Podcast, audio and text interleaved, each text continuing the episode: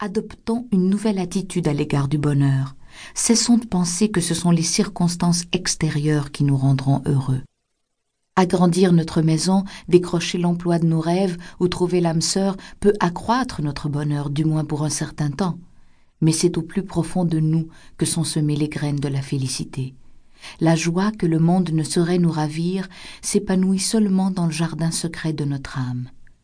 En prenant soin de notre jardin intérieur et en arrachant les mauvaises herbes que constituent les attentes de conditions extérieures, nous pouvons entretenir notre bonheur véritable comme si nous prenions soin d'un être vivant merveilleux.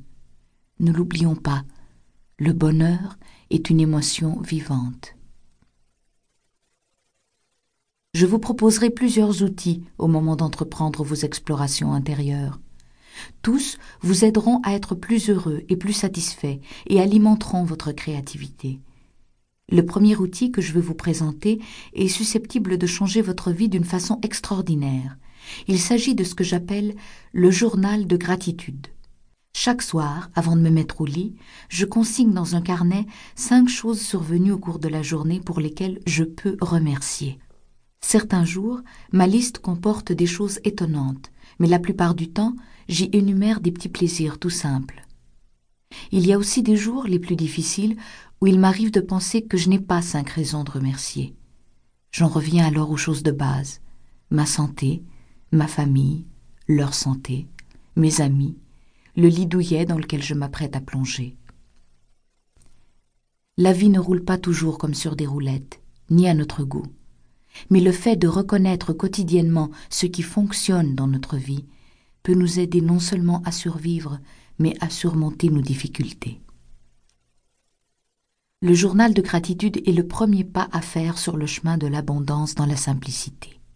Sinon, tous les autres principes capables de transformer votre vie, la simplicité, l'ordre, l'harmonie, la beauté et la joie, ne pourront pas s'épanouir sans la reconnaissance. Si vous voulez entreprendre cette aventure avec moi, le journal de gratitude n'est pas facultatif. Pourquoi? Tout simplement parce que si vous remerciez consciemment chaque jour pour l'abondance qui est déjà là dans votre vie, vous ne serez plus la même personne d'ici peu. Et vous aurez mis en application une ancienne loi spirituelle. Plus vous remercierez pour ce que vous avez, plus on vous donnera. C'est dans les plus petits détails que se révèle la saveur de la vie. En mettant l'accent sur l'abondance plutôt que sur le manque, vous acquérez une nouvelle attitude pour l'avenir. Le sentiment de satisfaction est l'œuvre de la gratitude qui transforme nos rêves en réalité. Selon un vieux proverbe français, la reconnaissance est la mémoire du cœur. Un nocturne de Chopin sonnera différemment s'il est interprété par un débutant ou par un virtuose, car ce dernier a passé sa vie à améliorer son jeu et à apprendre à faire des pauses de façon à transmettre son émotion aux notes. Ainsi en est-il du concerto de notre vie. Il nous faut apprendre, jouer et rejouer chaque note pour atteindre l'harmonie. Mais par-dessus tout, il nous faut maîtriser l'art de faire des pauses. L'harmonie et le rythme intérieur agréable que nous ressentons quand la mélodie de notre vie sonne bien, lorsque nous arrivons à trouver le bon accord, à trouver un équilibre entre les attentes de notre famille et nos responsabilités extérieures d'une part, et nos aspirations intérieures à la croissance spirituelle et à l'expression personnelle de l'autre. C'est là un des défis les plus difficiles.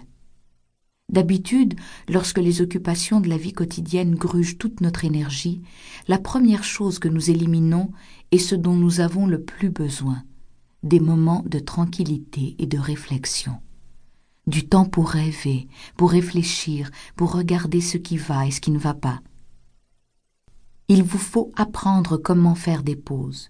À mesure que la gratitude, la simplicité et l'ordre prennent place dans notre vie, l'harmonie émerge nous nous mettons à trouver un équilibre entre les exigences et les plaisirs, les moments de solitude et le besoin de compagnie, le travail et les loisirs, l'activité et le repos. Essayez simplement de ralentir. Abordez ce jour comme un adagio, une pièce musicale jouée avec lenteur et grâce. Écoutez une musique qui calme et élève votre esprit et prenez le temps d'observer comment toutes les notes s'unissent harmonieusement pour donner à la partition.